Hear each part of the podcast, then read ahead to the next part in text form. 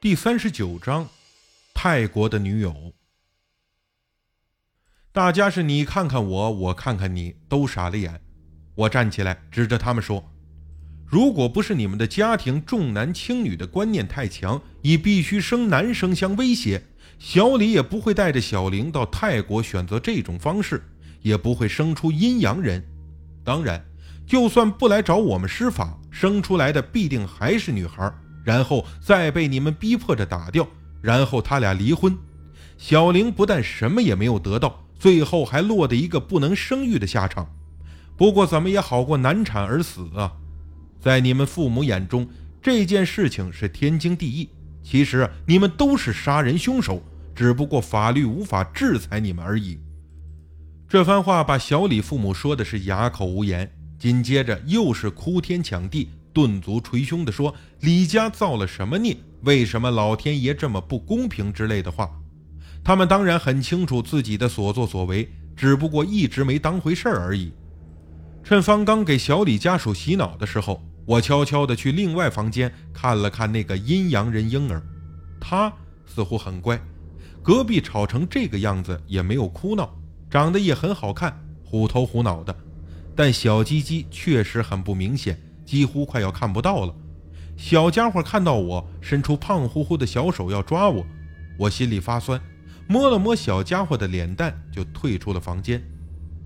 我和方刚离开了李家，在回泰国的飞机上，方刚显得很高兴，但我却怎么也高兴不起来。在这个事件中最倒霉的人就是小玲和这个婴儿，他俩一个永远失去了生命，一个终生都要受人讥笑。他们惹谁了呀？而这种悲剧还将继续上演。这种故事可能发生在中国的任何时间、任何地点。这时，方刚说：“科学这么发达，可中国还有这么多愚昧的人，难怪你在国内的佛牌生意这么好啊！以后啊，我们两个好好合作，你找客户，我负责联系货品和善后。别忘了发挥你的长项啊，把价码抬高点儿。”以后可是要两个人分钱了。我点点头。方刚又问：“田先生啊，你比我小十几岁，但总不好让我总称呼你为先生吧？你好意思吗？”我顿时明白了，连忙回答：“啊，我叫田七，你可以叫我大名，也可以叫我小七或者小田都行啊。”田七，方刚笑了：“你上面还有六个哥哥姐姐？”我失笑。当然不是，连生七个，超生还不把我罚死？我妈生我那天啊，是阴历七月初七，我爷非给我起这个名字，叫做田七。方刚哈哈大笑，这个名字呀，就已经说明你小子就是一块卖佛牌的料。田七是药材，能治病；佛牌有功效，也能治某些人的病。再让我们把时间跳回到二零零六年的五月。那个时候，小玲的 B 超结果刚出来，方刚知道我赚了很多钱后，要求入伙，但是我没有当时就同意。在商言商，做生意久了就会越来越计较，对钱也看得越来越重。相信每个有过经商经历的人都有体会。方刚最近有些反常，以前他几乎很少主动联系我，但这两天发了好几个短信，催促我同意合作的事情。我说考虑一下。他以五毒油为要挟，让我在三十天之内搞定，要么给原料，要么同意合作五五分成。这家伙眼睛里除了钱，似乎没有别的了。但又想我在泰国快两年，我对赚钱的渴望正在奋起直追，朝方刚看齐呢。我心想啊，别说三十天，就算三百天，我也不见得能凑齐这些东西。从死孕妇肚子里掏胎儿。把死孩子的皮剥下来，这个活我可干不了。所以啊，我也做好了让他入伙的最坏打算。但能拖一阵儿是一阵儿，实在拖不了再说。一连半个多月都没有生意联系过我，这段时间过得很无聊。白天帮表哥看水果加工厂的车间，晚上跟都迪卡约会打得火热。他属于慢热型的，开始和我约会的时候啊比较矜持，但在我的主动之下。他半推半就，就到了热情似火，后来简直啊就要把我给融化了。他对我的爱意很浓，平时就连我在街上多看几眼美女，他都会生气。都迪卡有个叫莲娜的邻居女孩，据说两人是从小玩到大，和都迪卡的年龄差不多，但长相比都迪卡还漂亮几分，但身材差了点有时我们几个人会一起出去吃饭、看电影，大家关系处的都不错。莲娜想学中文，但都迪卡平时都要做工，比较忙，而我则有表哥的关系，想出来就出来。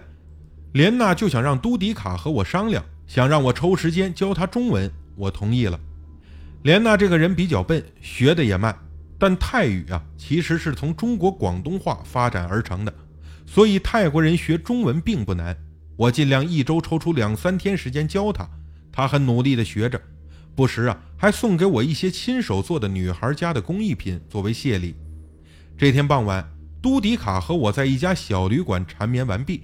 他晚上不能在外面过夜，九点必须到家。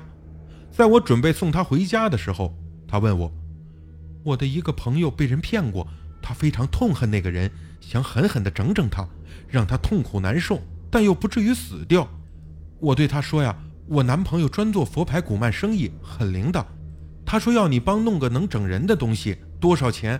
到时候再告诉我。”我连忙笑着说：“没问题，让他等我的消息。”晚上给方刚打电话，他说：“利润五五分成，否则不做。”我就知道他会说这样的话，就说再给我三十天，我努力去找原料。要是这个月还不行，就依你的条件。方刚知道我在拖延，他说：“我不怕你一拖再拖，你想想到时候再有了擦屁股的事情，看你怎么跪下来求我。”我哈哈大笑。三天后，方刚发消息。